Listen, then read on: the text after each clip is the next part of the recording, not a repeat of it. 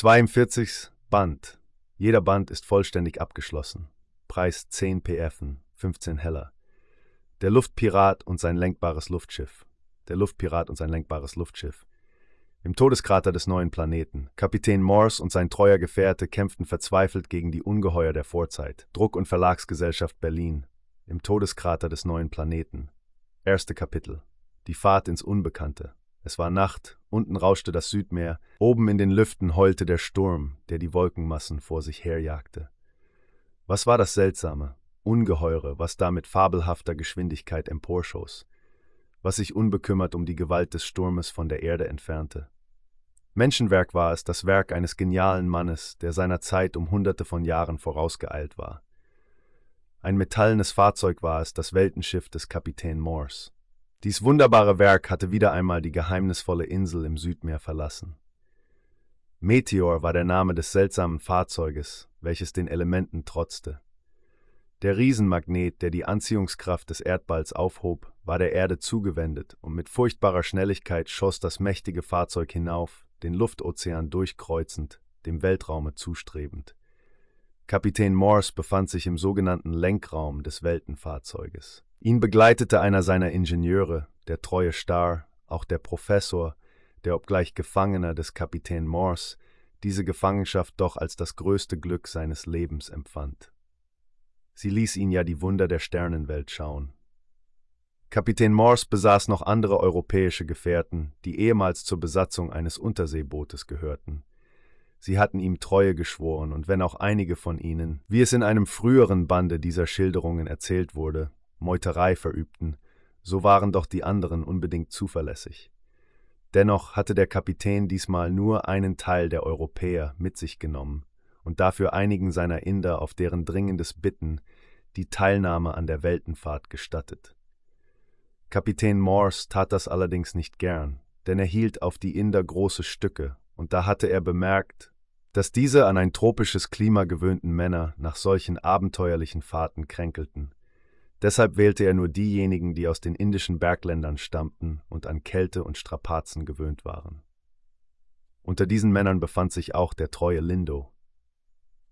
Nun, Kapitän, fragte Starr, der neben dem berühmten Luftpiraten stehend die Instrumente beobachtete.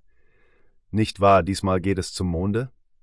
Ich habe mir den Trabanten der Erde als Zielpunkt der Fahrt ausersehen, erwiderte Morse mit der gewohnten eisigen Ruhe aber ich klammere mich nie an etwas Bestimmtes. Ich rechne stets auf Schwierigkeiten, auf Hindernisse, und wenn auch der Mond das Endziel unserer diesmaligen Fahrt sein soll, so will ich doch auf dem Wege dahin ein anderes Rätsel zu lösen suchen. Darüber kann ja Professor van Halen sprechen. Bei den letzten Worten wendete sich Kapitän Morse an den Astronomen, dessen Gesicht eine gewisse Ungeduld verriet. Die Ungeduld, neue, unbekannte Wunder zu schauen. Ja, so ist es, bemerkte van Halen, als sich der Kapitän an ihn wendete. Ich habe schon bei den letzten Fahrten eine eigenartige Störung beobachtet, und diese kleine Störung kann nur durch einen kleinen Planeten bewirkt werden, der sich in einer höchst merkwürdigen Bahn bewegt. Dieser Planet muss sich von Zeit zu Zeit zwischen dem Monde und der Erde befinden.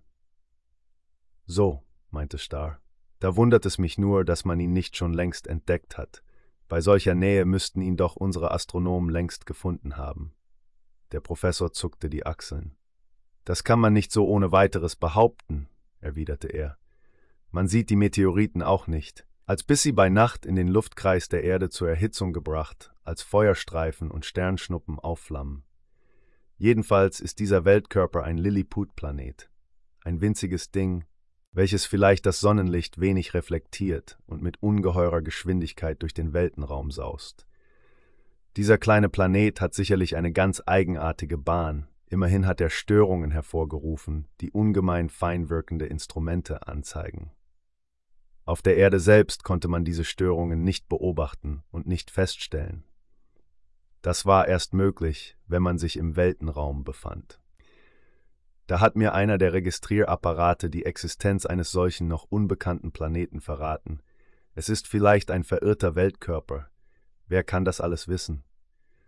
Genug, ich habe Kapitän Morse gebeten, diesmal nach diesem rätselhaften Wanderer im Weltenraum Ausschau zu halten, und der Kapitän will meinem Wunsch entsprechen. Na gut, erwiderte Star, ich bin auch neugierig, da gibt es wieder ein Abenteuer, denn das ist gewiss, bei unseren Weltfahrten ist allemal etwas passiert und mehrmals sind wir zur schnellen Rückkehr gezwungen worden. Hoffentlich ist es diesmal nicht schlimmer als wie andere Male. Was mich betrifft, Kapitän, so wisst ihr es ja, ich gehe mit euch, wenn nötig, in die Hölle. Kapitän Morse drückte die Rechte seines treuen Gefährten und begab sich dann mit dem Professor in den Beobachtungsraum des Weltenfahrzeuges. Die beiden Schwestern, Anita und Lucy Long, nahmen diesmal nicht an der wunderbaren Fahrt teil. Anita hatte bei den letzten Abenteuern eine leichte Verletzung erlitten und da sollte sie sich erst völlig erholen. Selbstverständlich war Lucy bei ihrer Schwester zurückgeblieben. Während Star den Riesenmagneten bediente, setzte sich der Professor an seine Instrumente, wahren Wunderwerken menschlicher Technik, während Kapitän Morse einige Berechnungen machte. Das Weltenfahrzeug befand sich noch in der Luftzone, bei deren Passieren stets die größte Vorsicht beobachtet werden musste. Da kam ja jedes Mal die sogenannte elektrische Zone. Aber Kapitän Morse kannte jetzt schon die Gefahren, welche dort warteten, und es war ihm ein leichtes, diese Hindernisse zu überwinden. Stunden vergingen, ohne dass ein Wort zwischen den beiden Männern gewechselt wurde. Dann erhob sich Kapitän Morse und betrachtete die an der Wand hängenden Instrumente. Wir haben diesmal recht schnelle und glatte Fahrt, sprach er zu dem Gelehrten, der sich Notizen machte. Die Luftzone der Erde ist überwunden. Wir befinden uns bereits im Weltenraum. Das Gesicht des Professors strahlte. Hastig arbeitete er an den Hebeln, welche die großen Schieber vor den dicken Glasscheiben bewegten. Der eine Schieber schob sich langsam seitwärts, und da konnte der Blick durch das dicke Glas in den Weltenraum hinausschweifen. Schwarz war der Himmel, Nachtschwarz, die Sterne funkelten nicht, sie standen da wie weiße, schimmernde Punkte, seitwärts sah man die gelbe, strahlenlose Scheibe der Sonne. Es war ein wunderbares Bild, und obwohl Professor van Halen es schon oft gesehen, verriet er dennoch neues Entzücken. Auch der Mann mit der Maske sah gedankenvoll in die Tiefen des Weltenraumes. So, Kapitän, sprach Van Halen nach einer Weile, Jetzt möchte ich darum bitten, dass das Weltenfahrzeug in dieser Zone kreuzt. Treffen meine Berechnungen zu, so müssen wir in dieser Gegend den neuen kleinen Planeten entdecken. Morse griff sofort zum Telefon, welches den Beobachtungsraum mit dem Lenkraum verband. Er läutete und gab Star, der sich dort befand, seine Weisungen. Das große Fahrzeug schien plötzlich zu zittern, aber dies geschah dadurch, dass Star den pfeilschnellen Lauf des Weltenfahrzeuges verlangsamte. Nach kurzer Zeit fuhr es nur mit der Schnelligkeit eines mit vollster Geschwindigkeit dahinsausenden Schnellzuges.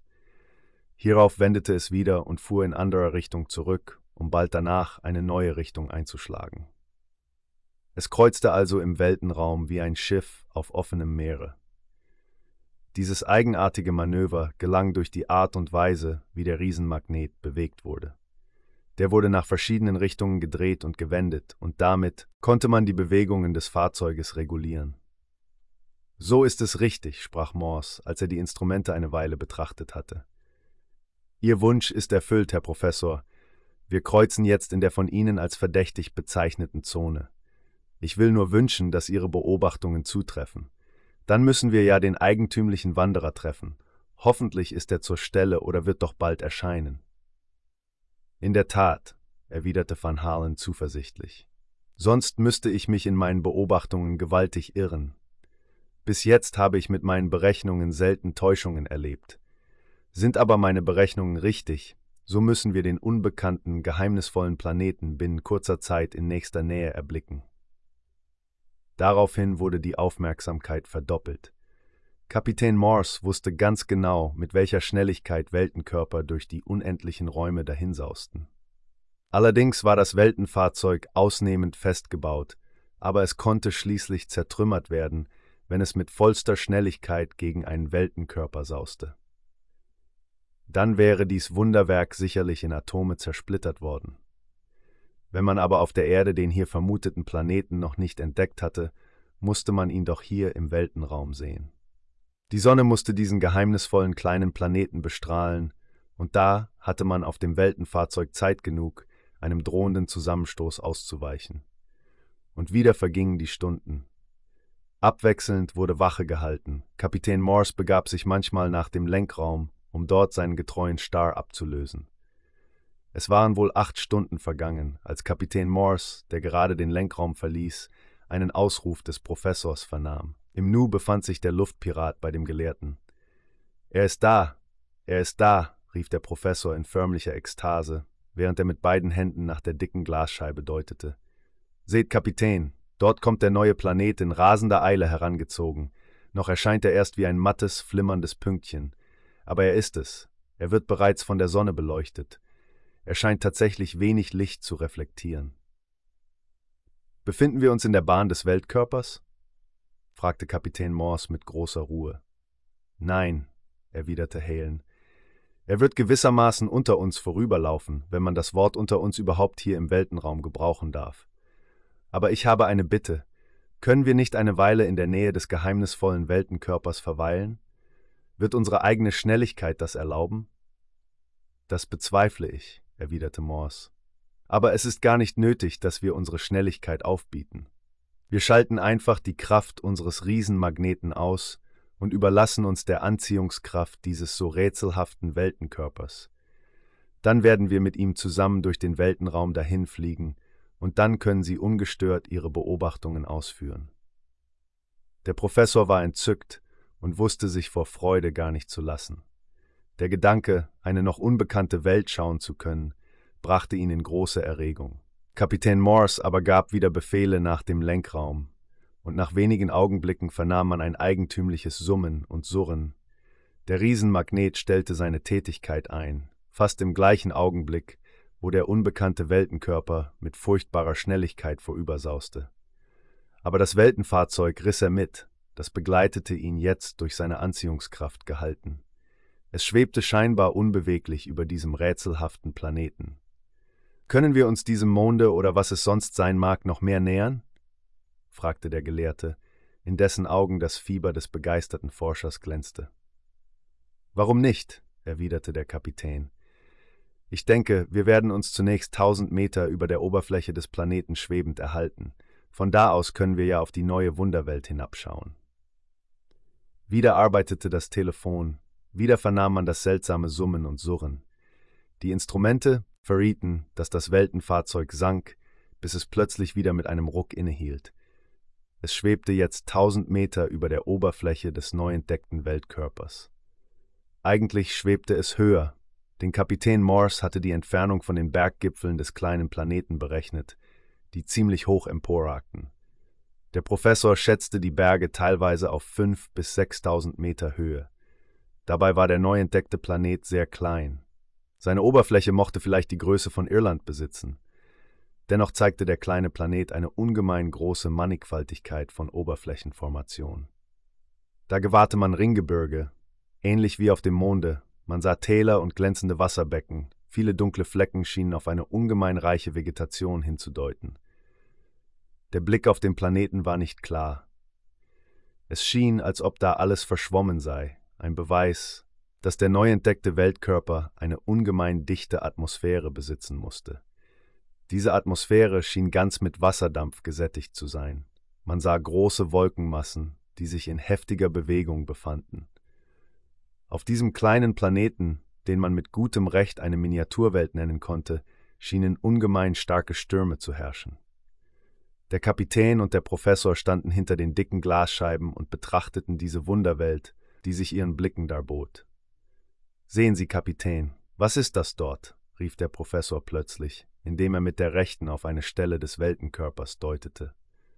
Täusche ich mich, oder sehen Sie es auch? Die rötliche Stelle, die sich immer mehr verbreitert, und die schwarze Masse, welche die Wolkenhülle unterbricht?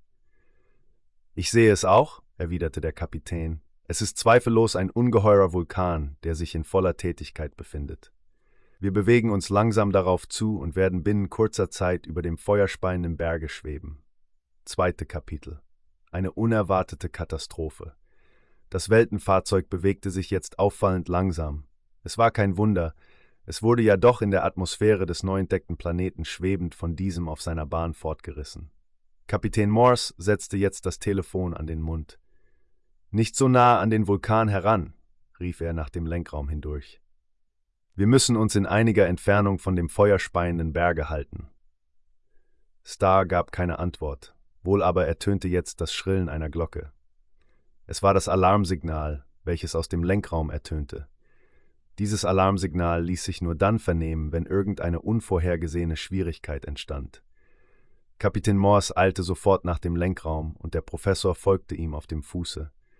Star befand sich in voller Tätigkeit, riss hier und da an den Hebeln, er drehte die Schwungräder, aber der Erfolg schien nicht den gehegten Erwartungen zu entsprechen. Nun, was gibt es? fragte Kapitän Morse, als er eintrat und den Eifer seines treuen Gefährten gewahrte. Die vertrackten Maschinen gehorchen nicht, Kapitän, erwiderte Starr grimmig. Es ist gerade, als wenn der Teufel dazwischen sitzt. Wir werden immer mehr in den Bereich des Vulkans getrieben. Morse neigte den Kopf und sah den Professor von der Seite an. Das sind eben Naturkräfte, sprach er, und vielleicht unbekannte Naturkräfte, die ihre Wirkung äußern. Da scheint eine besondere Anziehungskraft stattzufinden, aber wir werden etwas höher steigen.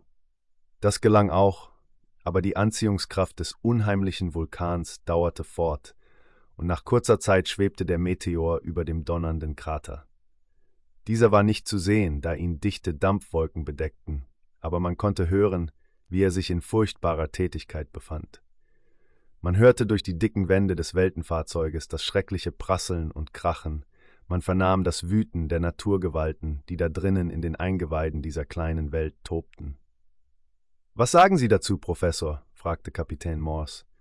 Nun, ich sage, dass diese Welt hier noch um viele, viele tausend Jahre in der Ray-Entwicklung zurück ist. Das beweist schon die dicke Luft, die man hier bemerkt, und die gewiss stark mit Kohlensäure gesättigt ist. Dieser kleine Planet befindet sich noch in den Entwicklungsstadien, ähnlich wie in der Vorzeit der Erde. Daher sind wohl auch noch die Naturkräfte mit solch furchtbarer Macht tätig. Plötzlich verdoppelte sich das Krachen, welches man dort unten vernahm, und unmittelbar darauf sah man glühende Massen durch die Dampfwolken emporschießen. Der Riesenkrater befand sich in voller Tätigkeit. Es war ein furchtbarer Ausbruch, der Vulkan schleuderte glühende Lavablöcke empor, und zwar bis in ungeheure Höhen, es schien, als ob da ein riesiges Geschütz kolossale glühende Bomben in das Unendliche emporschleuderte. Hoffentlich werden wir von keinem dieser glühenden Blöcke getroffen, meinte der Professor. Können wir nicht noch höher steigen, Kapitän? Morse wollte eben antworten, als das Krachen und Brüllen mit dreifacher Stärke durch die Wände des Weltenfahrzeuges tönte. Wieder schossen die glühenden Massen aus den Dampfwolken empor und stiegen bis in ungeheure Höhen, Jetzt sah man sie links und rechts am Weltenfahrzeug vorbeisausen. Da schien es, als würde das Fahrzeug von einem heftigen Schlag getroffen, als zitterte es und unmittelbar danach schallten im Verbindungsgang die hastigen Schritte eines herbeirennenden Mannes. Es war Star. Kapitän, rief er. Der Riesenmagnet ist getroffen. Die Verbindungsstange scheint demoliert zu sein. Das Fahrzeug beginnt rapide zu sinken. Kapitän Morse rannte nach dem Lenkraum, aber er fand dort die Angaben des treuen Gefährten bestätigt. Die Hebel und Schwungräder versagten, tiefer sank das Weltenfahrzeug, immer tiefer, es musste auf dem neuen Planeten landen. Glücklicherweise war die Schnelligkeit keine allzu große, und Kapitän Morse bot all seinen Scharfsinn auf, um den Absturz zu mildern. Er setzte eine jener furchtbaren Maschinen in Tätigkeit, die bei der letzten Fahrt die Meuterer zu Asche verwandelt hatten. Dies rettete das Weltenfahrzeug und die Kraft, welche die Maschine entwickelte, bewirkte es auch, dass der Koloss eine große Strecke vom Vulkan entfernt niederkam. Ringsumher sah man ein Gewirr von Steinblöcken, von Klüften, Schluchten, Felsen, dann folgte ein harter Ruck, ein Stoß, das Weltenfahrzeug hatte den Boden des neuen Planeten erreicht und blieb dort in ziemlich schwieriger Lage hängen. Das Hinterteil des Weltenfahrzeuges lag in einem ausgebrannten Krater, das Vorderteil ragte schräg empor und lag auf zackigem Gestein. So ruhte das Weltenfahrzeug des Kapitän Morse wie ein Schiff, welches auf dem Meer zwischen Klippen gestrandet ist. Es schien in der Tat zum hilflosen Wrack geworden zu sein. Star zeigte jetzt jene Ruhe, die er im Verkehr mit dem Kapitän gelernt, ebenso benahm sich der Professor. Die Inder und die anderen europäischen Mannschaften des Weltenfahrzeuges kamen jetzt herbeigerannt und schauten fragend auf Kapitän Morse. Sie wollten in seinen Mienen lesen. Aber die Ruhe des seltsamen Mannes teilte sich auch ihnen mit, und als die Leute sahen, dass Kapitän Morse keine Miene verzog und dass seine Augen feurig wie immer blitzten, warteten sie ruhig ab, was der berühmte Führer nunmehr beginnen würde. Untersucht zunächst die Innenräume des Weltenfahrzeuges, klang die Stimme des Luftpiraten. Seht zu, ob ihr irgendeinen Schaden entdecken könnt. Ich erwarte dann sofort Bericht. Vor allen Dingen aber darf niemand das Fahrzeug ohne meine Erlaubnis verlassen. Dazu verspürten die Männer auch keine Lust, obwohl sie sahen, dass man sich auf einem mit Luft versehenen Weltkörper befand. Die Atmosphäre war sicherlich dichter als die auf der Erde. Kapitän Morse besichtigte zunächst den Schaden im Lenkraum und betrachtete durch ein Glasfenster die zerstörten Verbindungsteile. Das lässt sich alles wieder gut machen, erklärte er nach kurzer Betrachtung. Reserveteile haben wir im Überfluss, aber es wird freilich einige Zeit vergehen, es ist gar nicht ausgeschlossen, dass wir mehrere Tage, ja Wochen auf diesem unbekannten Planeten verweilen müssen. Bald erschienen auch die übrigen Mannschaften, aber sie hatten nichts Bedenkliches zu melden. In den unteren Räumen des Fahrzeuges war alles in Ordnung. Da hatte man keine Beule, kein Leck gesehen. Selbst die Röhren, welche die flüssige Luft verteilten, waren unbeschädigt. Somit blieb nur der Lenkapparat zu reparieren, und das war gerade die Hauptsache und musste mit größter Sorgfalt geschehen. Kapitän Morse wollte mit Star und Lindo diese Arbeit verrichten. Ich erforsche unterdessen den neuen Planeten, rief der Professor begeistert, als ihm Kapitän Morse seine Absicht mitteilte. Der Luftpirat schien mit der Antwort zu zögern. Oh, ich laufe Ihnen gewiss nicht davon, Kapitän, fuhr der Professor mit einiger Bitterkeit fort, da er das Zögern des Kapitäns falsch deutete. Ich kehre schon wieder, mein Wort darauf. Ich will ja noch mehr Fahrten in diesem wunderbaren Fahrzeug unternehmen. Sie missverstehen mich, Professor, erwiderte Kapitän Morse. Ich wollte damit kein Misstrauen äußern. Sie wissen ja, dass Sie der Umstände halber immer bei mir bleiben müssen, aber andererseits denke ich nicht im Traume daran, Ihnen diese Gefangenschaft zu zeigen oder Sie gar zu quälen. Mein Zögern entspringt einzig und allein der Sorge um Sie, denn Sie stehen mir nahe und ich habe Sie sehr gern. Es gibt wenig Menschen wie Sie auf der Erde, gäbe es viele solche, wäre ich vielleicht nicht der Luftpirat geworden. Mein Zögern rührt einzig und allein davon her, dass ich für sie Sorge trage, denn hier können sich Tausende von Gefahren verbergen. Deshalb bitte ich Sie, einstweilen noch im Weltenfahrzeug zu bleiben. Verzeihen Sie, Kapitän, erwiderte der Professor, indem er die Rechte des Maskierten fasste. Ich will nichts gesagt haben, aber ich denke, mit unseren Hilfsmitteln können wir jeden Gefahren Trotz bieten. Nicht immer, lautete die Antwort. Solche Gefahren kommen oft blitzschnell und unerwartet so dass selbst die Hilfsmittel der modernen Technik versagen. Jedenfalls müssen wir unsere Umgebung beobachten. Dann wird es sich zeigen, ob wir das Fahrzeug verlassen dürfen. Ist dies der Fall, so können Sie Ihren Forschungen nachgehen. Sie haben ja auch das Recht darauf. Sie sind ja gewissermaßen der Entdecker des neuen Planeten. Der Professor drückte nochmals die Rechte des seltsamen Mannes. Dann ging es an die Arbeit. Morse war nicht der Mann, der die Hände in den Schoß legte. Er wollte vor allen Dingen sein Weltenfahrzeug instand setzen. Nun galt es, erst die Luft zu prüfen und sich zu vergewissern, ob man diese ertragen konnte. War dies nicht der Fall, so musste man eben die Lufthelme benutzen. Kapitän Morse unternahm wie gewöhnlich das Wagnis selbst. Er begab sich nach den Doppeltüren, die den Einlass in das Fahrzeug vermittelten, öffnete die innere Tür und versuchte dann vorsichtig, die außen befindliche Luft zu proben. Sie war dick, schwer, reichlich mit Kohlensäure gesättigt, aber sie ließ sich immerhin atmen. Man hatte nur, wenn man längere Zeit diese Luft atmete, das Gefühl eines leichten Rausches, einer Beklemmung, aber diese wurde wieder durch andere Vorteile aufgehoben. Der Planet war ja klein, viel kleiner als der Mond, er war eine Miniaturwelt, und da mussten sich natürlich ganz andere Lebensbedingungen ergeben. Hier musste man ungeheuer hochspringen können, hier wog ein schwerer Mann nur so viel wie ein kleines Kind auf der Erde. Das musste dann die Arbeitskraft verdoppeln und verdreifachen. Von außen musste man arbeiten, um den Riesenmagneten wieder in Funktion treten zu lassen. Kapitän Morse rief jetzt seine Leute herbei, die er nacheinander die Luft atmen ließ. Da zeigte sich denn, dass die ehemalige Mannschaft des Unterseebootes die Luft absolut nicht vertragen konnte.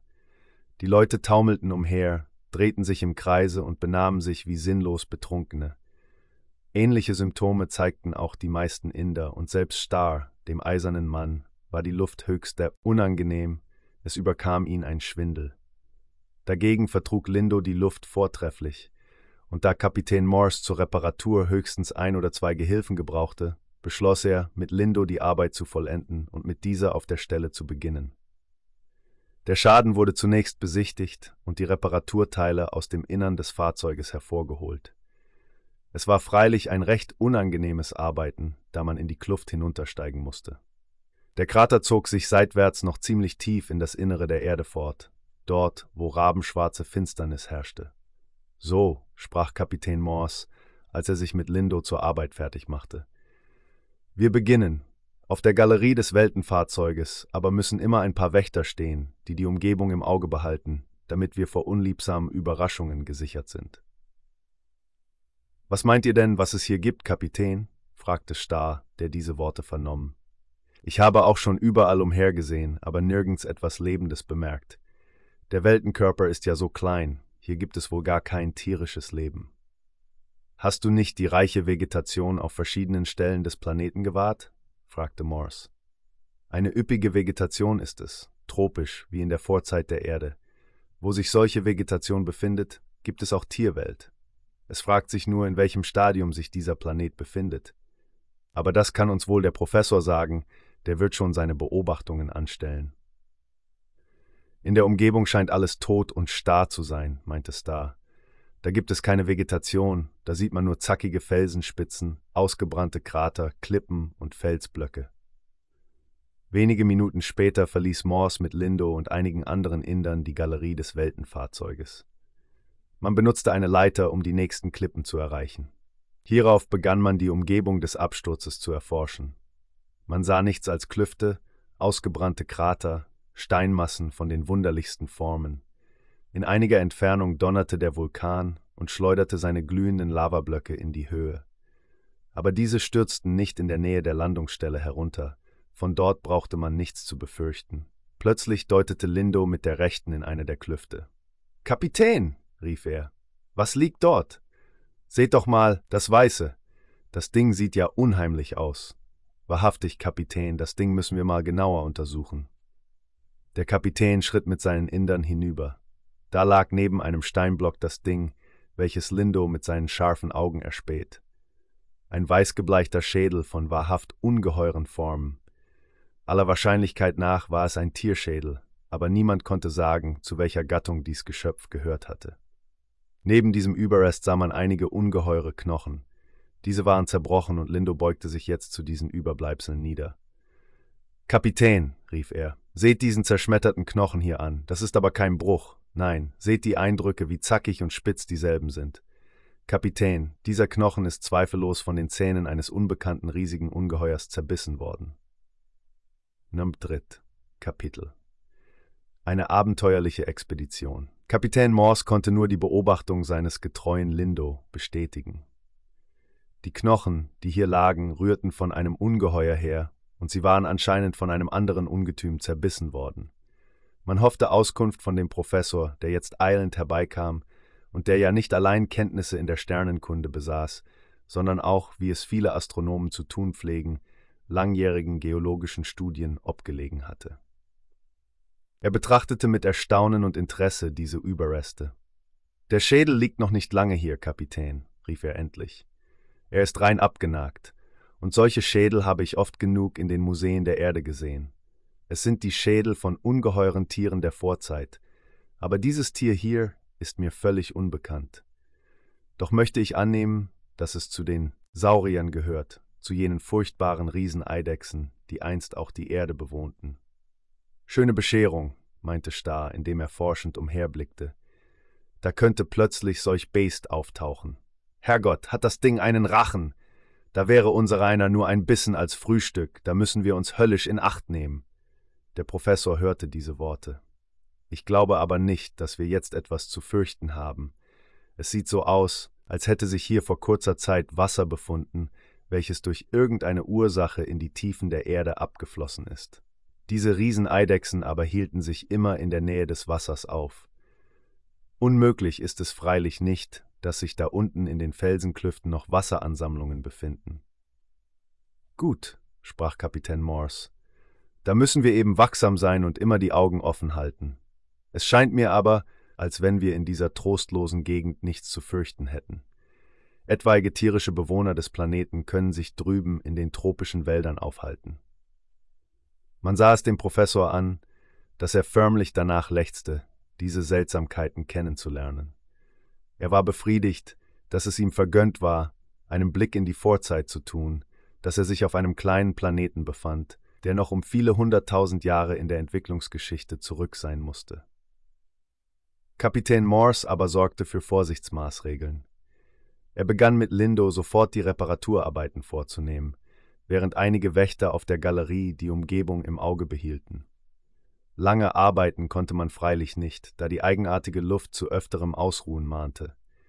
Selbst Kapitän Morse fühlte schon nach wenigen Stunden eine Erschlaffung, die er kaum mit seiner eisernen Energie besiegen konnte. Unter diesen Umständen konnte der erzwungene Aufenthalt auf dem kleinen Planeten längere Zeit in Anspruch nehmen. Verdächtiges zeigte sich aber nicht. Nichts Lebendes war zu erblicken.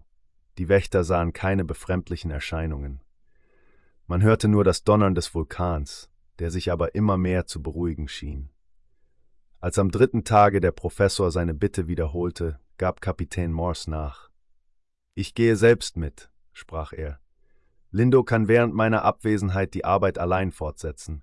Selbstverständlich nehmen wir unsere elektrischen Waffen mit, auch wollen wir uns nicht allzu weit entfernen. Unser Marsch geht nach dem Walde hinüber. Der Professor strahlte vor Entzücken, der sonst so ernste Mann wusste gar nicht, wie er seine Freude beherrschen sollte. Er brannte vor Ungeduld, einen Blick in diese Wunderwelt zu tun, während Kapitän Morse seine gewohnte Ruhe und Geistesgegenwart zeigte. Star sollte auch zurückbleiben. Kapitän Morse bestimmte drei Inder, die ihn und den Professor begleiten sollten. Hierauf versah man sich mit Lebensmitteln, mit Instrumenten, die ein Verirren verhindern sollten, ferner mit den furchtbaren elektrischen Waffen. Der Planet besaß eine ungemein schnelle Umdrehung, und da er sehr klein war, so dauerte der Tag wenig mehr als eine Stunde. Ebenso war es mit der Nacht, jedoch erleuchtete während der Finsternis zuweilen der Mond die seltsame Umgebung. Damit musste man also von Anfang an rechnen, und Kapitän Morse beschloss, während der Dunkelheit verdächtige Distrikte zu meiden. Er setzte sich mit seinen vier Begleitern in Marsch, und nun ging es über das unebene Terrain nach der Vegetationszone hinüber. Die eigenartige Luft täuschte, und der Wald war ferner, als man geglaubt hatte. Durch die mitgenommenen Ferngläser konnte man schon unterscheiden, dass sich dieser Wald von allem, was man auf der Erde gesehen, bei weitem unterschied. Anfangs konnte man die Waldbäume für Palmen halten, aber bei näherer Betrachtung glichen sie eher riesigen Farren.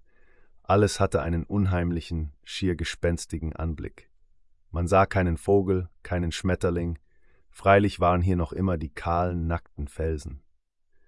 Drüben im Walde konnte es anders sein. Da konnte sich ein merkwürdiges Tierleben zeigen. Aber jetzt veränderte sich die Formation des Bodens. Das Felsgestein verschwand allmählich. Der Boden war weich und sumpfig. Acht geben, klang Kapitän Morse Stimme, die ganz eigentümlich in der dicken Luft ertönte. Acht geben, wir müssen im Gänsemarsch gehen. Einer hinter dem anderen, sonst versinken wir hier ins Bodenlose. Das ist ein Sumpf der Urzeit, ein Morast, in dem wir spurlos verschwinden können. Aber hier geht eine Felsenrippe hindurch, die müssen wir benutzen. Es war in der Tat die größte Vorsicht geboten, umso mehr als der ausnehmend kurze Tag ja schon wieder zu Ende ging und die ebenso kurze Nacht herannahte. Kapitän Morse und seine Begleiter aber hatten elektrische Laternen mitgenommen, und so konnten sie den steinernen Weg durch den Sumpf verfolgen. Diese Felsenrippe war der einzige Pfad, welcher zu dem Wald hinüberführte. Es wurde schnell dunkel, aber das elektrische Licht zeigte den Weg. An einer Stelle, wo sich der Felsenpfad verbreiterte, wurde kurze Rast gemacht. Nach anderthalb Stunden wurde es schon wieder Tag, da sich der Planet mit riesiger Geschwindigkeit um sich selbst drehte.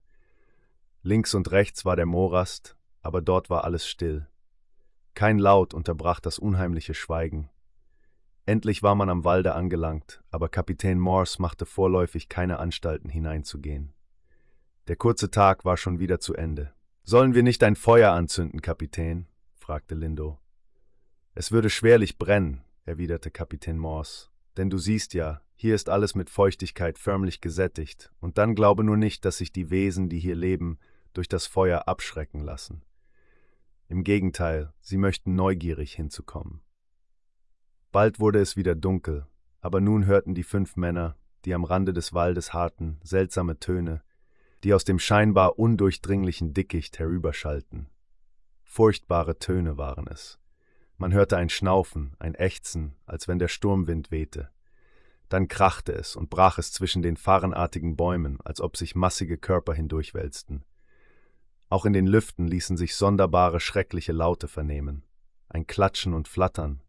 Ab und zu hörte man ein durchdringendes, schrilles Pfeifen. Einige Male war es den Männern auch, als ob ein großer schwarzer Schatten durch die Luft und Finsternis segelte.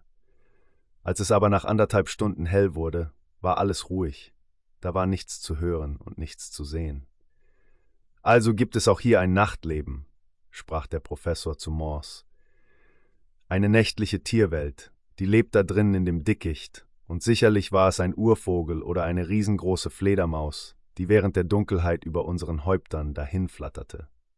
Jetzt versuchte man in das unheimliche Dickicht einzudringen, aber das erwies sich als unmöglich. Der Boden war weich, durchlässig, wie ein Schwamm. Beim ersten Schritt in das Dickicht musste man bis an den Leib einsinken. Als Lindo es dennoch versuchte, krachte und prasselte es neben ihm in dem undurchdringlichen Gebüsch, der Inder prallte zurück, aber er glaubte noch etwas unheimlich Großes gesehen zu haben, welches sich durch das Dickicht fortwälzte, dunkel, schleimig, ein Untier, welches offenbar sein Heil in der Flucht suchte.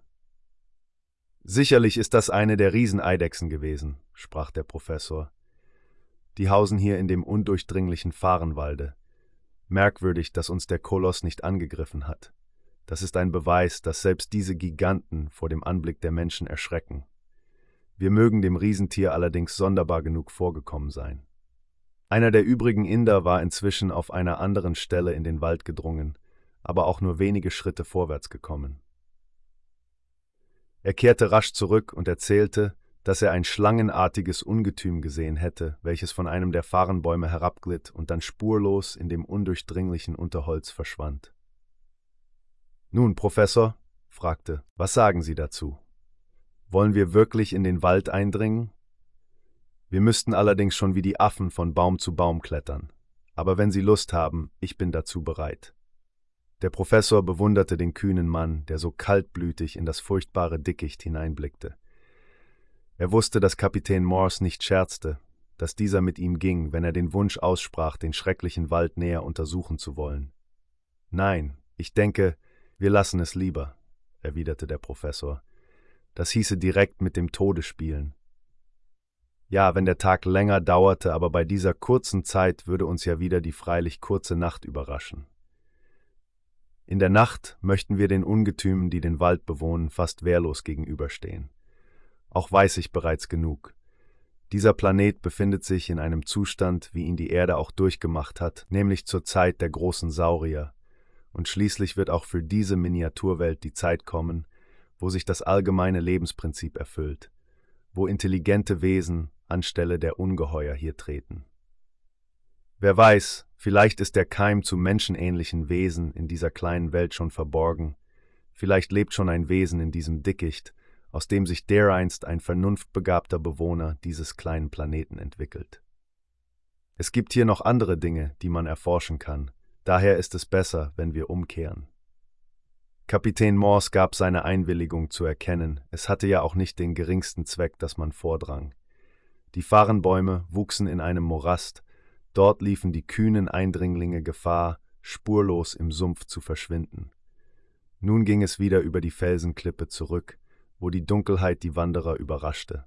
Da hörte man vom Walde her wieder die schrecklichen Töne, das Ächzen, das Rauschen und Prasseln, den durchdringenden Schrei und das Flattern des Riesenvogels oder der ungeheuren Fledermaus, welche durch die Lüfte flog. Dann kehrte man, als es hell wurde, wieder in die Steinwildnis zurück, wo der Meteor in dem erloschenen Vulkan lag. Man sah Lindo und Star, die von einigen Indern unterstützt, an dem Riesenmagneten hantierten.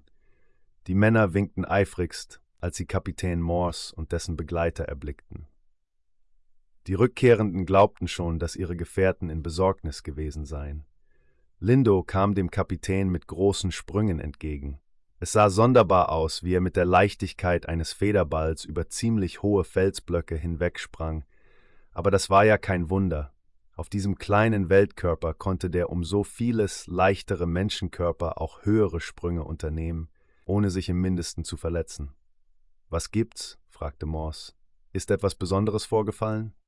Vierten Kapitel Die Geheimnisse des Feuerberges da unten in dem ausgebrannten Vulkan ist es nicht ganz richtig, meinte Lindo. Der ist wohl bloß scheinbar erloschen.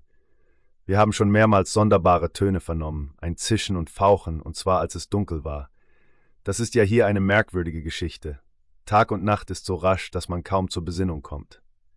Da unten in dem Krater sind vielleicht die unterirdischen Gewalten tätig. Genug, da könnte es leicht sein, dass uns plötzlich ein Lavastrom überraschte. Das wäre doch eine bedenkliche Sache. Kapitän Morse ging sofort nach der Stelle, wo der Meteor halb aus dem Krater hervorragte. Er bog sich hinab und lauschte nach der Öffnung hin, die seitwärts in das Innere des Planeten hineinführte, denn dort waren wohl ehemals die Lavaströme hervorgekommen. Es blieb aber alles ruhig, es ließ sich nichts Besonderes vernehmen. Es war sicherlich siedende Lava, sprach Lindo. Es brauste und zischte wie in einem Höllenkessel. Da links aber, wo sich die große Höhlung befindet, da war es auch nicht richtig. Dahinter den Felsblöcken haben wir auch ein sonderbares Geräusch vernommen, was freilich ganz anders klang. Ich sage euch, Kapitän, die unterirdischen Gewalten ruhen nicht, die können bei der ersten Gelegenheit hervorbrechen. Da wäre es mit unserem Meteor vorbei, da könnten wir unser Leben auf dem unheimlichen Planeten beschließen. Diese Erklärung Lindos brachte Kapitän Morse auf den Gedanken, vorerst weitere Wanderungen auf dem merkwürdigen Weltkörper zu unterlassen und seine ganze Energie der Wiederherstellung des Weltenfahrzeuges zuzuwenden. Der Professor freilich schwärmte noch immer von diesen Wundern einer Welt, die für den Erdenkörper seit Hunderttausenden von Jahren verschollen waren. Er glühte vor Forschereifer.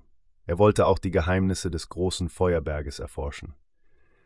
Da gab es allerdings Geheimnisse genug, denn dieser Ausbruch war ganz anders als eine Katastrophe auf dem Erdball. Man konnte diese Vulkanausbrüche mit den regelmäßigen Atemzügen eines schlummernden Riesen vergleichen. Zeitweise war alles still. Diese Ruhe dauerte manchmal eine Viertel oder gar eine halbe Stunde. Da lag der ungeheure Vulkan so ruhig, als wäre das unterirdische Feuer vollständig erloschen. Dann aber hörte man ein dumpfes, langanhaltendes Grollen, dem ein merkwürdiges Ächzen und Schnauben folgte. Es war, als ob das riesige Ungeheuer, welches in der Tiefe zu ruhen schien, Atem holte und so zu einer gewaltigen Kraftanstrengung Luft schöpfte. Dann tönte das Grollen von neuem. Unmittelbar darauf folgte eine Art schreckliches Gebrüll. Aus dem hochragenden Gipfel stieg eine fürchterliche Dampfwolke empor. Gleichzeitig sah man durch diese ungeheuer große Lavastücke in die Lüfte fliegen. Sie wurden mit einer solchen Gewalt emporgeschleudert als ob sie aus der Mündung eines kolossalen Geschützes ausgestoßen würden. Das war ein großartiger Anblick. Noch großartiger aber war es, wenn dieser Ausbruch in der Dunkelheit erfolgte, wenn diese riesigen glühenden Lavablöcke auf den Abhängen des Vulkans niederschmetterten, zerplatzten und einen Feuerregen umherschleuderten. Es war ein natürliches Feuerwerk, welches aller menschlichen Begriffe spottete. Die Leute im Weltenfahrzeug wurden nicht müde, diese entfesselten Naturgewalten anzustaunen, aber Kapitän Morse winkte jetzt seinem treuen Lindo, dass er sich beeilen sollte, denn es galt nun, die schwierigste Arbeit zu verrichten. Die metallenen Gelenke mussten wieder auf den Diamanten montiert werden, und da war die größte Vorsicht geboten. Die beiden Männer mussten mit Gummihandschuhen arbeiten, damit nicht etwa ein plötzlich auftretender elektrischer Strom sie zu Boden schleuderte oder gar tödlich verletzte. Solche Entladungen aber waren in der mit Elektrizität gesättigten Atmosphäre des kleinen Planeten keine Seltenheit. Unablässig bildeten sich Wolken, aus denen der Donner grollte und furchtbare breite Blitze herniederzuckten. Dann brachte auch wohl eine vorüberschwebende schwarze Wolke einen fürchterlichen Regenguss, so dass der Kapitän und Lindo ins Weltenfahrzeug flüchten mussten. Da niemand den beiden Männern helfen konnte und nur Morse und Lindo diese Reparatur herzustellen vermochten, entschloss sich der Professor, mit Star und einigen Indern nach dem Vulkan zu gehen, um dort die Ausbrüche zu betrachten.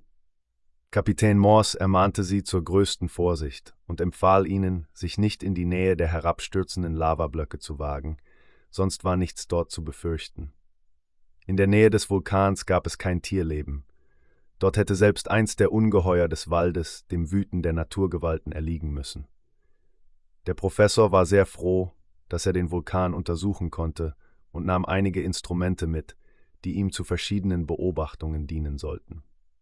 Gleichzeitig wollte er die Anziehungskraft und verschiedene andere Eigentümlichkeiten dieses Miniaturplaneten messen. Die ehemaligen Mannschaften des Unterseebootes aber verließen das Weltenfahrzeug nicht, da sie sich absolut nicht an die dicke Luft gewöhnen konnten. Sie blieben also lieber in den Mannschaftsräumen, wo man mit Leichtigkeit eine Luft herstellte, die der der Erde gleichkam. Morse und Lindo arbeiteten aber unentwegt an dem Riesenmagneten weiter. Der Professor und Star aber brachen mit den übrigen Indern auf und turnten binnen kurzem mit unglaublicher Gewandtheit über das spitze Felsengestein nach dem Vulkan hinüber.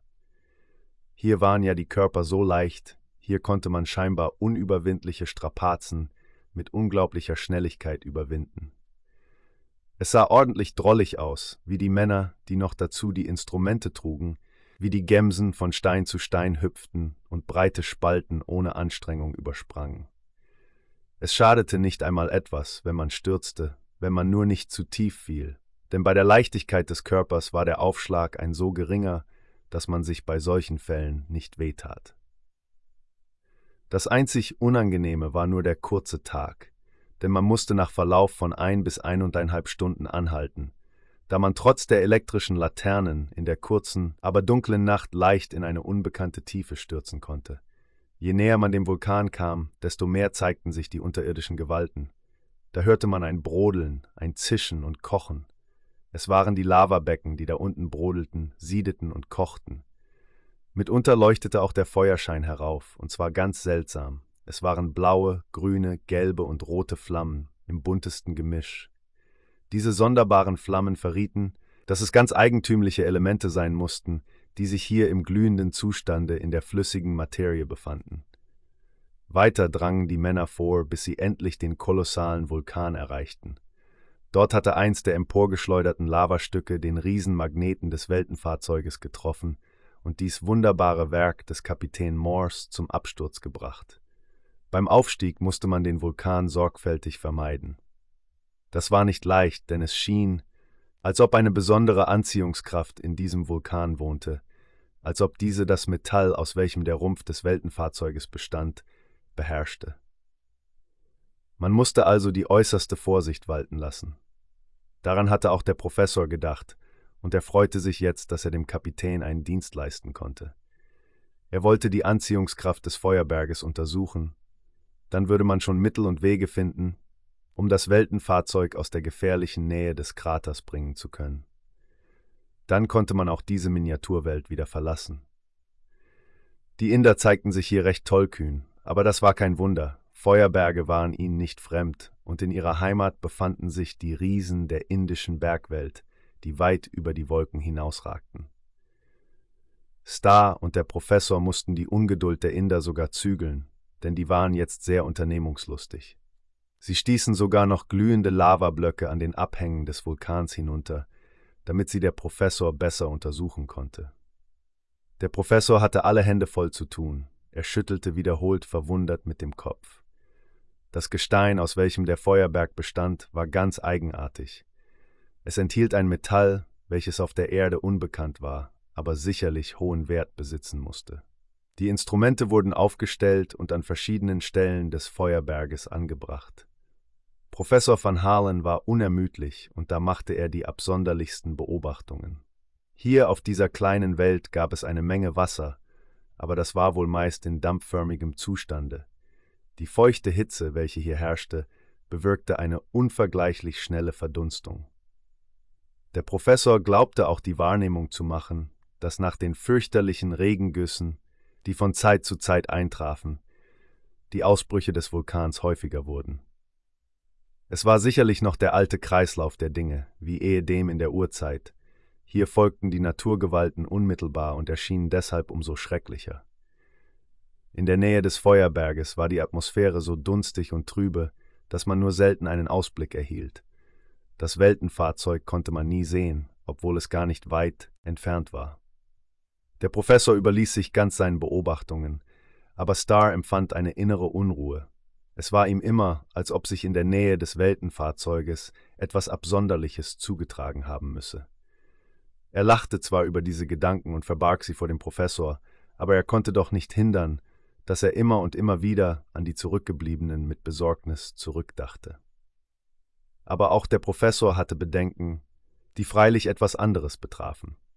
Seine Beobachtungen brachten ein Resultat, welches ihn mit großen Befürchtungen erfüllte. Die Instrumente verrieten nämlich plötzlich eine ungemeine Spannung, die immer mehr und mehr zunahm, und zwar in einer Weise, dass man irgendeine Naturkatastrophe erwarten konnte. Ob sie bald eintreten würde, stand freilich noch dahin, aber dem Professor war es, als müsste demnächst auf dem kleinen Planeten ein Aufruhr der Elemente stattfinden, der alles bisher Gesehene bei weitem übertreffen müsste. Da stand wohl ein furchtbarer, vulkanischer Ausbruch bevor, und da konnte der Feuerberg in die fürchterlichste Tätigkeit treten. Aber der Professor dachte noch an etwas anderes, an die Möglichkeit, dass die Lavamassen aus dem scheinbar erloschenen Krater wo das Weltenfahrzeug lag, hervorbrechen würden, dann konnte dort ebenfalls eine fürchterliche Katastrophe erfolgen. Jedenfalls näherte sich der kleine Planet der Sonne, und dieser Umstand war es wohl, der eine gigantische Anstrengung der noch immer entfesselten Naturkräfte drohen ließ. Van Halen hielt es daher für das Beste, wenn er jetzt zurückkehrte und den Luftpiraten warnte. So wie es hell wurde, brach man auf, aber der Professor ließ einige seiner Instrumente zurück, in der Überzeugung, dass er noch einmal zurückkehren würde. Am Weltenfahrzeug fand man alles unverändert. Die europäischen Mannschaften verbrachten ihre Zeit meist mit Nichtstun oder Reinigen der Maschinen. Lindo und Morse waren unablässig mit der Reparatur des Riesenmagneten beschäftigt. Der Luftpirat kam dem Gelehrten entgegen. Haben Sie das Brausen und Zischen wieder vernommen, Kapitän? fragte Halen, als er einen Händedruck mit dem Maskierten getauscht. In der Tat, lautete die Antwort. Es scheint immer drohender und unheimlicher zu werden. Auch will Lindo andere unheimliche Töne gehört haben, aber davon habe ich nichts vernommen. Der Professor dachte nur an das Brausen und Zischen, das waren zweifellos die glühenden Lavamassen. Er begab sich nach der dunklen Kluft, und richtig, dort machte sich eine außerordentliche Wärme bemerkbar. Dann teilte er Kapitän Morse seine Beobachtungen am Feuerberg mit.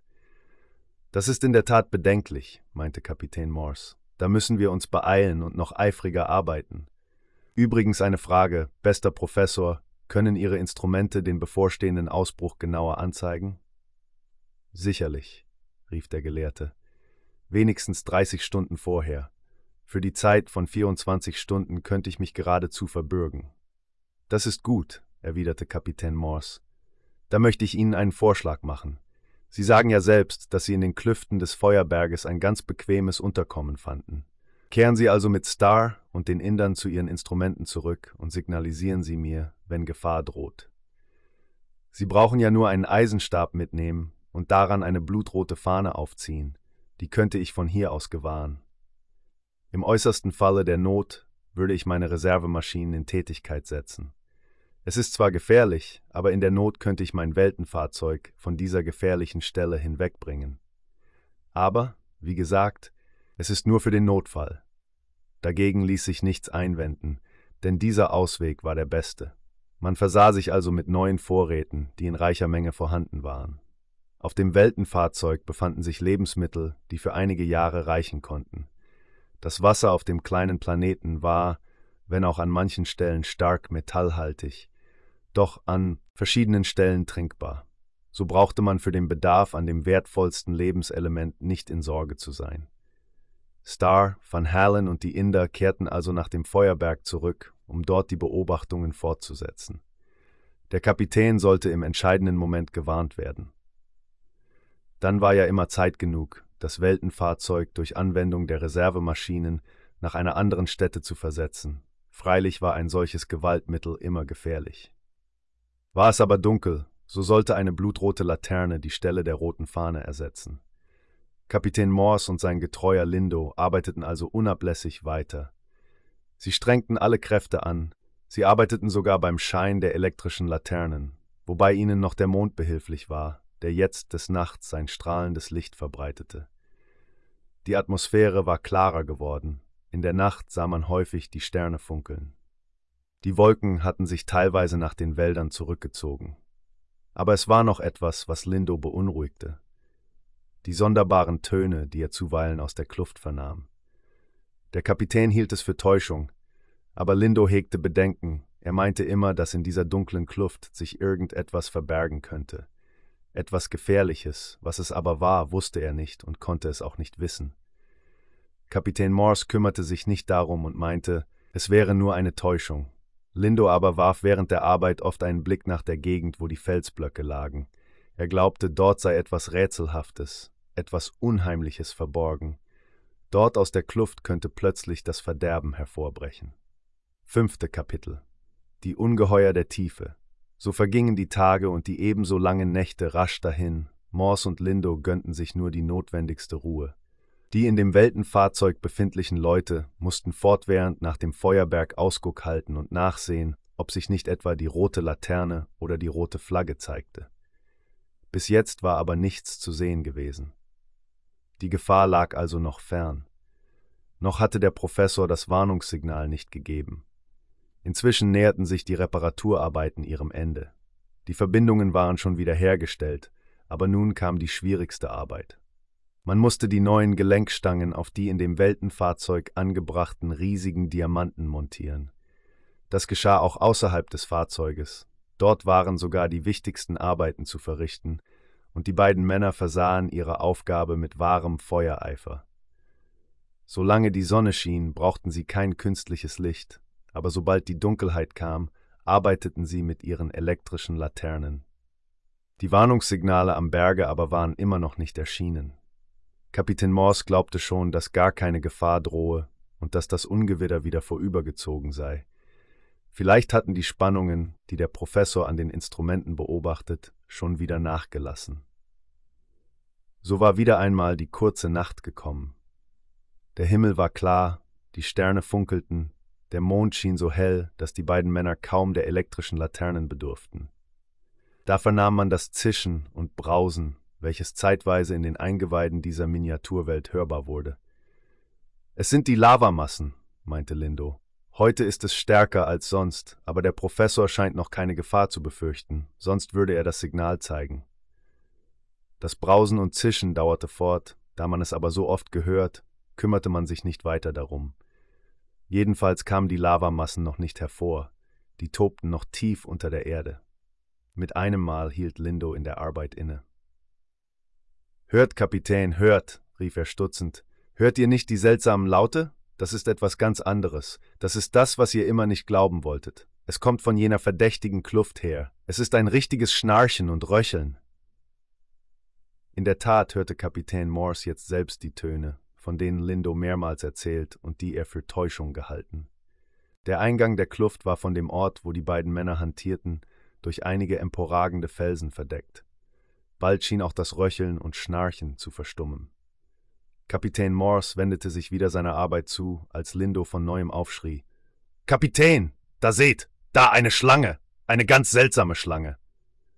Der Luftpirat fuhr herum.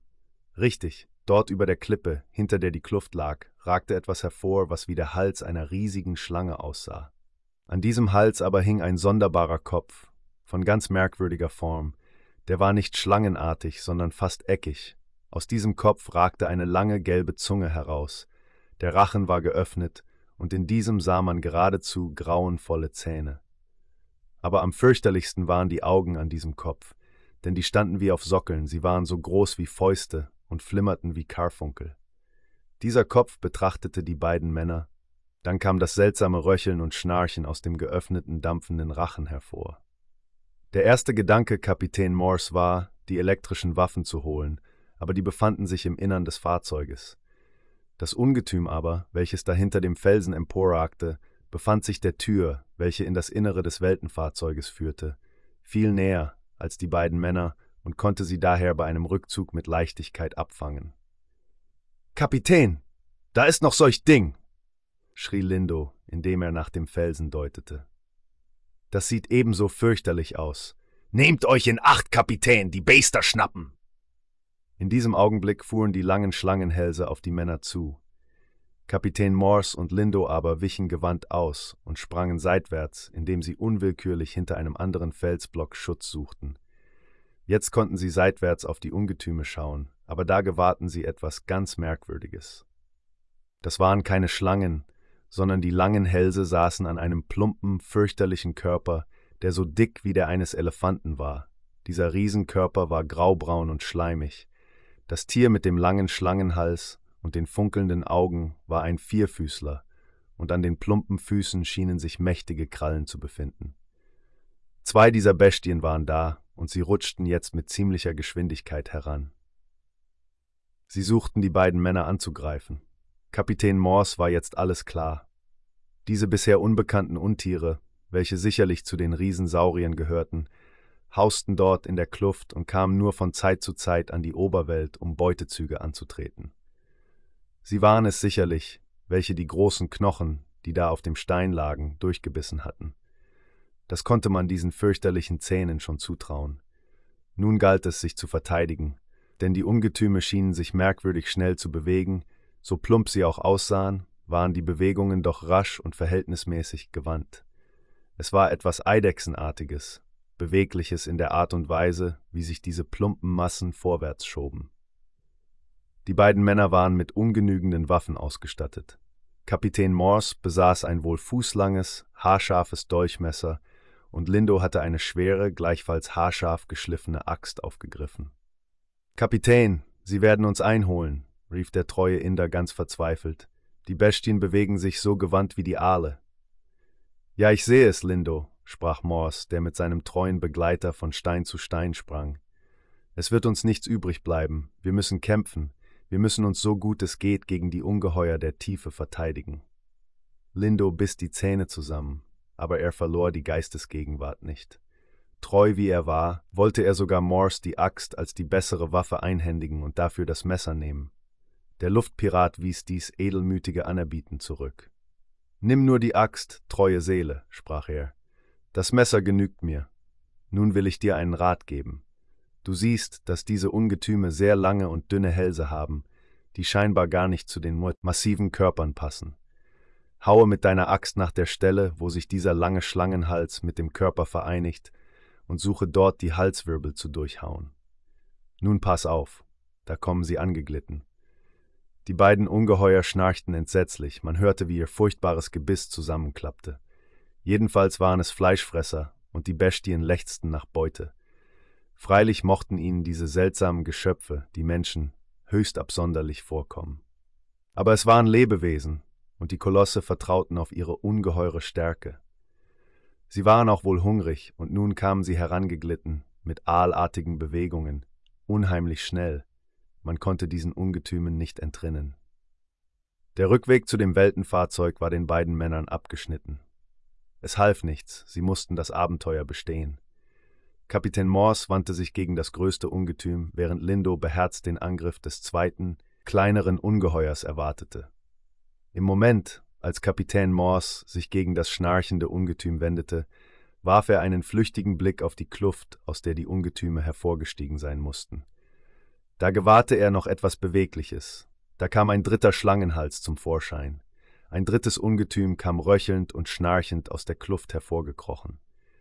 Aber Kapitän Morse hatte keine Zeit, sich mit weiteren Beobachtungen abzugeben. Er musste handeln.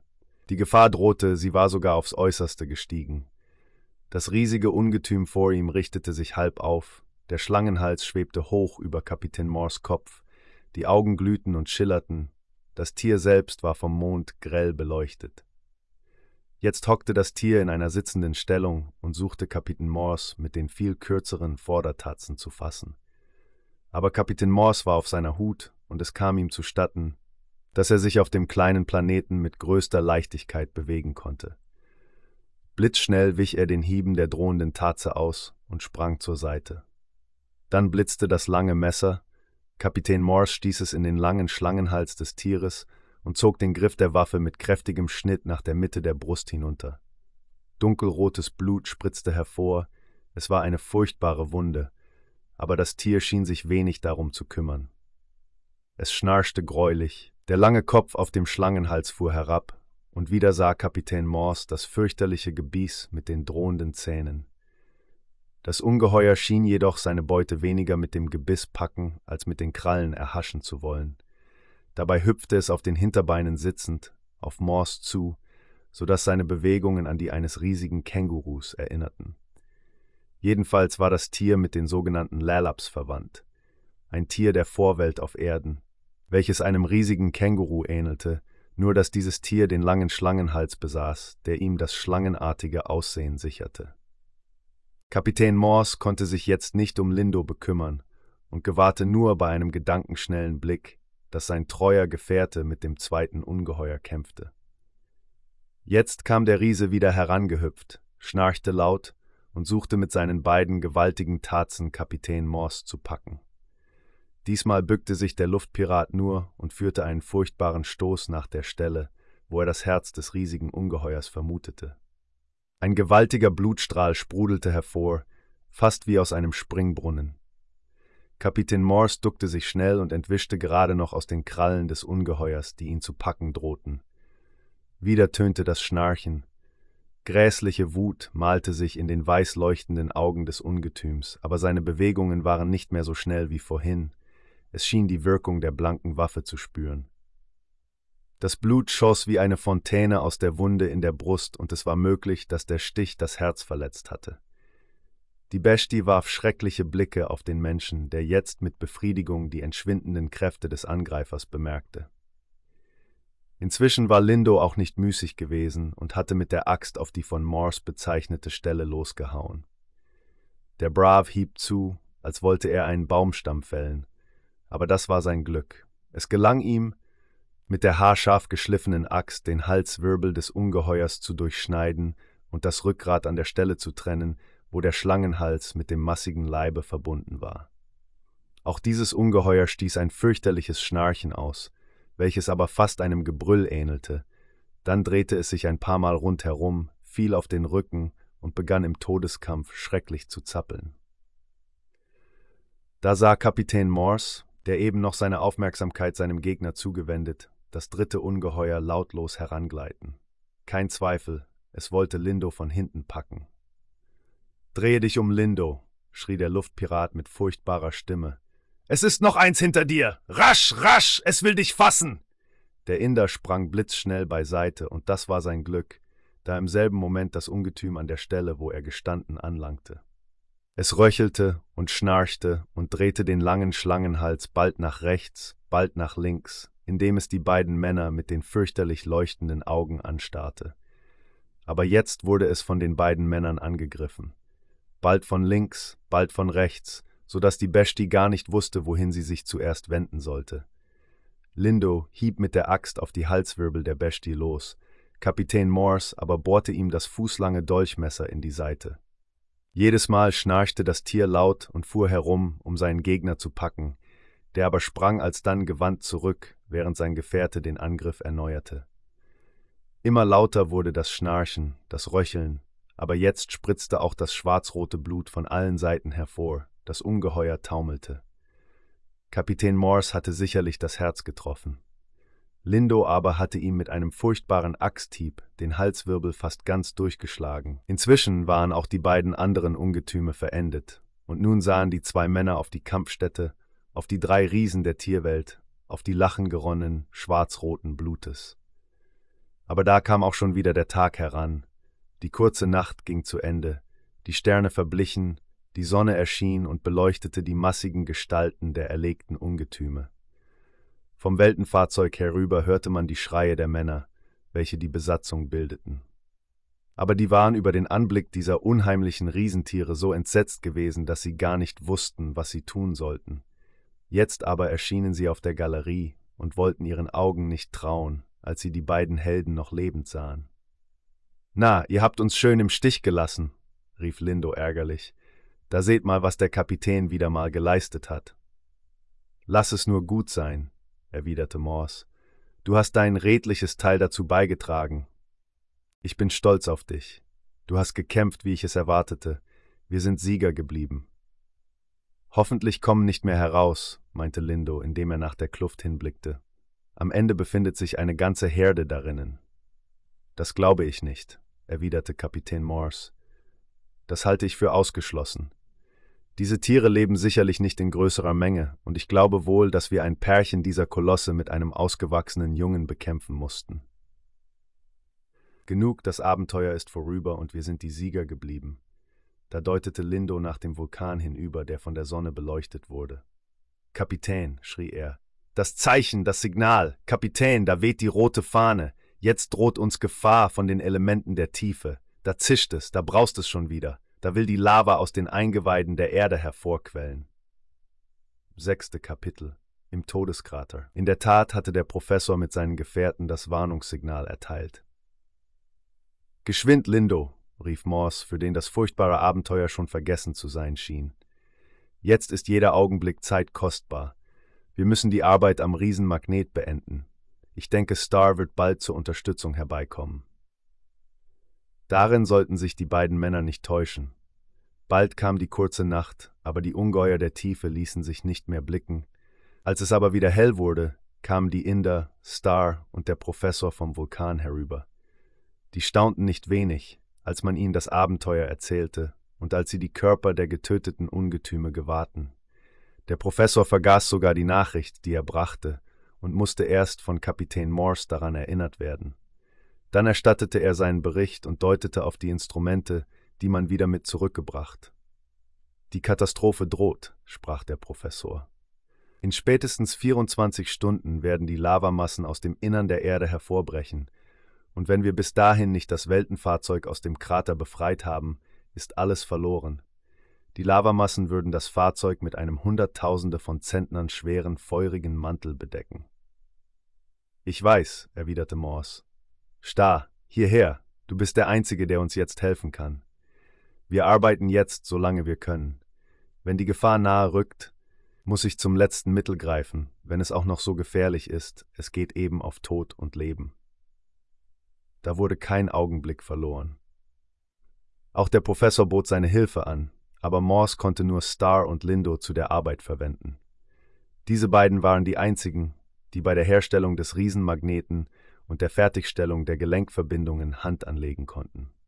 Diese Männer mussten sich jetzt die Lufthelme mit den dazugehörigen Apparaten aus dem Weltenfahrzeug holen, denn die Luft wurde dermaßen dick und schwer, dass sie kaum noch zum Atmen geeignet schien. Sie war jetzt nicht nur von Kohlensäure, sondern auch von Gasen gesättigt. Der blaue Himmel verschwand, und an seine Stelle traten ungeheure dicke Wolken, die ein schreckliches Aussehen hatten. Zuweilen krachte der Donner, und dann zuckten Blitze von einer solchen Helligkeit und solch enormer Ausdehnung, wie es die so viel gereisten Männer noch nie gesehen hatten. Es war ein Aufruhr der Elemente, der geradezu fürchterlich erschien, und alles rührte, wie der Professor behauptete, nur von den unterirdischen Gewalten her, die sich zu einem geradezu fürchterlichen Ausbruch vorbereiteten. Von dem mächtigen Vulkan war nichts mehr zu sehen. Diesen bedeckten die ungeheuren Wolken, aber es krachte und prasselte unablässig in diesen dichten Massen. Man hörte ein greuliches Rollen und Poltern, ein Beweis, dass der riesige Vulkan sich bereits in voller Tätigkeit befand, dass sein Krater glühende Lavamassen emporschleuderte. Aber nun begann es sich auch in der Nähe des Weltenfahrzeuges zu regen. Lindo blickte zuweilen nach der Kluft hin, aus der die Saurier hervorgekommen waren, befanden sich dort noch mehr, so musste sie der Aufruhr der Elemente aus ihren Schlupfwinkeln hervortreiben. Aber das geschah nicht. Die drei Tiere, welche dort gelebt, waren von Lindo und dem Kapitän getötet worden. Von den Bestien dieser neuen Welt war jetzt nichts mehr zu fürchten, wohl aber von den Elementargewalten. Die unheimlichen Töne kamen aus dem alten Krater, in welchen das Weltenfahrzeug gestürzt war. Dort rauschte und zischte und brodelte es. Das war ein richtiger Höllenkessel geworden. Dort kam die Lava langsam empor, die feurige Masse, welche so lange in der Tiefe geschlummert hatte. Man vernahm die unheimlichen Töne, welche diese siedenden Massen hervorbrachten. Die Hitze nahm zu, zuweilen glaubte Lindo schon, die glühenden Massen leuchten zu sehen. So arbeiteten die drei Männer mit fieberhafter Hast an der Herstellung des Weltenfahrzeuges. Es war aber vorauszusehen, dass die Elemente schneller arbeiteten als die Menschenhand. Die Lava musste hervorbrechen und das Weltenfahrzeug erreichen. Geschah dies, so wurde das geniale Wunderwerk in die glühenden Massen eingebettet, und dann war es für alle Zeiten verloren. Kapitän Morse holte jetzt den Professor, nicht um ihn arbeiten zu lassen, sondern damit Van Halen die langsam empordringende Lava beobachtete. Der Astronom konnte die Arbeitenden noch rechtzeitig warnen, damit sie sich mit ihm in das Weltenfahrzeug flüchteten.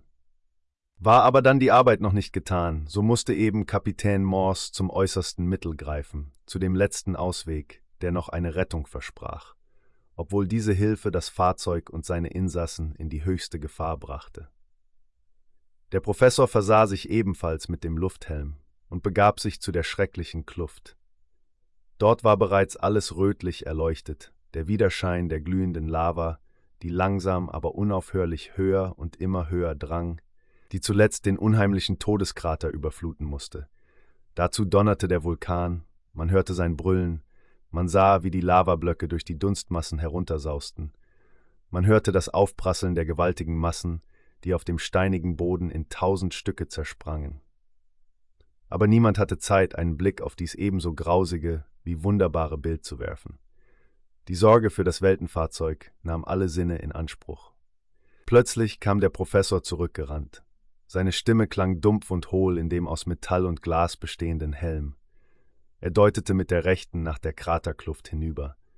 Es war gar nicht nötig, dass er sprach, und die drei arbeitenden Männer auf die Gefahr aufmerksam machte. Diese sahen bereits, wo die Gefahr nahte. Dort bei dem Kraterkessel war ja alles in wilder Bewegung, da stieg eine leuchtende, rote Masse hervor. Rotglühender Brei floss zwischen den schwarzen Steinen hindurch. Es war die glühende Lava, die einen Weg nach außen suchte. Noch lag das Weltenfahrzeug höher als die feurige Masse, aber es durfte keinen Augenblick Zeit verloren werden. Diesmal klang Kapitän Morse Stimme dumpf und hohl, aber jedem verständlich. Er forderte seine Begleiter auf, dass sie sich auf der Stelle nach dem Weltenfahrzeug begeben sollten. Der Professor eilte hinüber, Lindo und Starr folgten, nachdem sie die Werkzeuge zusammengerafft hatten. Sie warfen dabei bedauernde Blicke auf den Lenkapparat, der noch immer nicht ganz in Ordnung war. Der Riesenmagnet konnte noch nicht in Tätigkeit treten.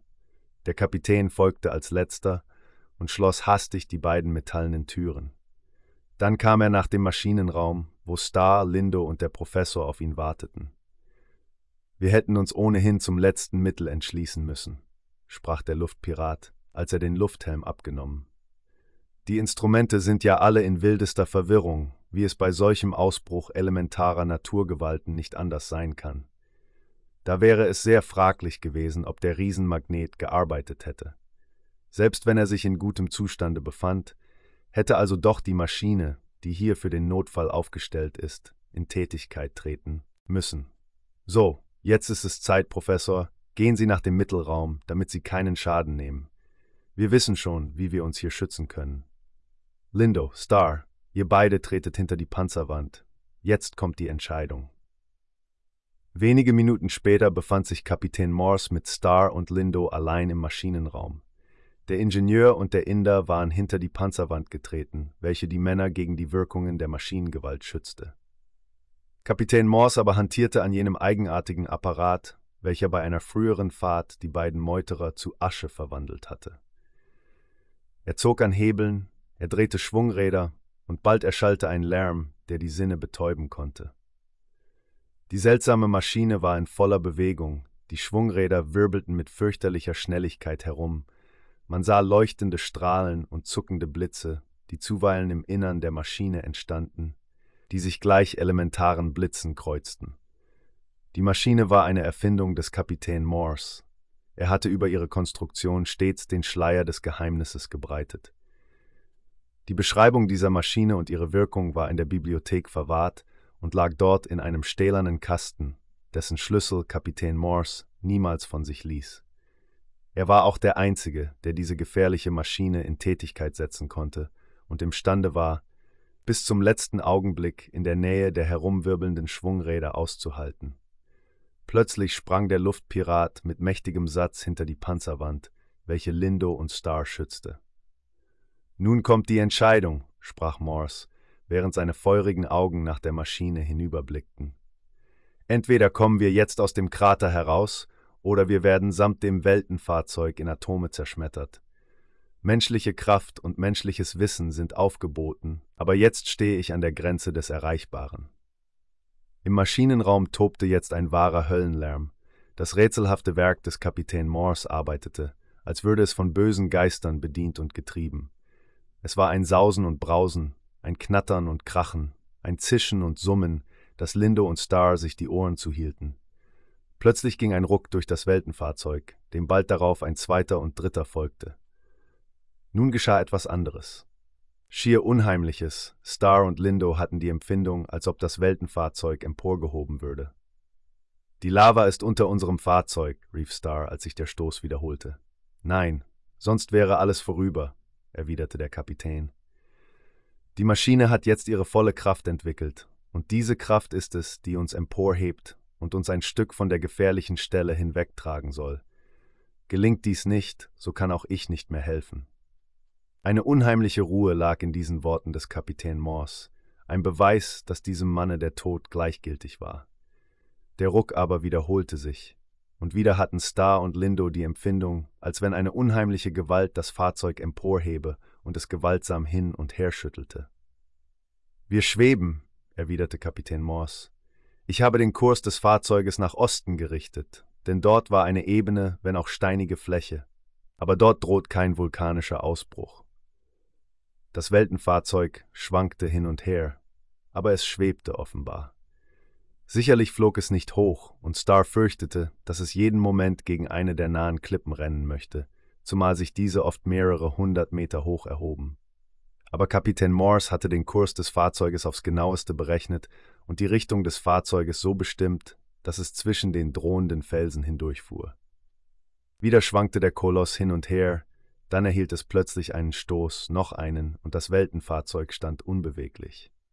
Ich glaube, wir sind gerettet, rief der Luftpirat. Star wollte hinter der Panzerwand hervorkommen, aber Kapitän Morse hielt ihn krampfhaft fest. Stürze dich nicht ins Verderben, sprach er ernst. Du siehst doch, dass die Maschine noch immer in Tätigkeit ist. Es dauert noch eine Weile, ehe sich die gigantische Kraft beruhigt. Diese Warnung war notwendig, denn im Maschinenraum leuchtete es zuweilen unheimlich auf. Es waren bläuliche und grünliche Blitze, welche die Maschine schleuderte, und jeden Menschen, der sich in ihren Bereich wagte, mit Verderben bedrohten. Diese Entladungen ließen allmählich nach, auch die Schwungräder arbeiteten nicht mehr so wild wie erst. Sie drehten sich langsamer, immer langsamer, bis sie endlich unbeweglich stehen blieben. Der Kapitän aber betrachtete mit stolzen Blicken dieses Werk, das sein Genie geschaffen. Ich habe viel von dieser Maschine erwartet, sprach er halb für sich, halb zu seinen Leuten, aber sie hat meine Erwartungen übertroffen. Jetzt, Star, kannst du einen der Schieber vor dem Glasfenster öffnen. Der Ingenieur tat, wie ihm geheißen, der schwere Schieber bewegte sich seitwärts, ein roter Schimmer drang in das Innere des Maschinenraumes. Star stieß einen Ausruf des höchsten Staunens aus, als er ein nie geschautes Bild erblickte. Lindo und Kapitän Morse waren sofort an seiner Seite. Das Weltenfahrzeug lag auf einer steinernen Hochfläche, wenigstens tausend Meter vom Todeskrater entfernt, aus dem es das Geschick und das Genie seines Erbauers emporgehoben hatte. Dort aber war jetzt der Tod und das Verderben entfesselt. Deutlich sah man von diesem hochgelegenen Standpunkt aus die Lavaströme aus dem scheinbar erloschenen Krater hervorbrechen und allgemach die Umgebung überschwemmen. Man sah, wie die glühenden Lavamassen die Körper der drei getöteten Rieseneidechsen umspülten und wie die Kolosse unter der Lava zu Asche verbrannten. Dann bildeten die glühenden Massen einen kleinen See, aus dem nur die höheren Felsen aus der Nähe des Todeskraters hervorragten. Dazu kam noch das Gebrüll des Vulkans, den man aber noch immer nicht zu sehen vermochte. In der Nähe des Feuerberges wirbelten jetzt dicke Mengen von Dampf und Qualm, die nur zuweilen durch die herniederprasselnden, glühenden Steine erleuchtet wurden. Star betrachtete dieses großartige Bild, er sah, dass auch weiterhin Ausbrüche stattfanden. Die Oberfläche des kleinen Planeten schien jetzt ein Bild des Grauens und der Verwüstung zu bieten. Es scheint, als ob der ganze Weltkörper auseinandergehen wollte, sprach der Ingenieur endlich zum Kapitän, der mit eiserner Ruhe das großartige Bild betrachtete. Oh nein, lautete die Antwort, das mag hier öfters vorkommen, und so ist es auch früher auf der Erde gewesen. Das sind eben noch die entfesselten Naturgewalten, die in der Erde nur noch in der Tiefe schlummern. Hier ist die Kruste, welche diese Erde bedeckt, noch nicht stark genug, um die tobenden Elemente zu bändigen, aber mit der Zeit wird auch hier die Erstarrung eintreten. Damit sah Kapitän Morse nach rechts und links, um die Umgebung des Weltenfahrzeuges in Augenschein zu nehmen. Er war offenbar befriedigt. All seine Berechnungen waren in Erfüllung gegangen. Der Meteor lag an einer Stelle, wo ihm keine Gefahr drohte. Hier konnte man, wenn die Luft wieder reiner geworden war, die Reparatur des Lenkapparates beenden und den unheimlichen kleinen Planeten verlassen. Nicht weit von der Fläche sah man Wald, der ebenfalls von Sumpf umgeben war.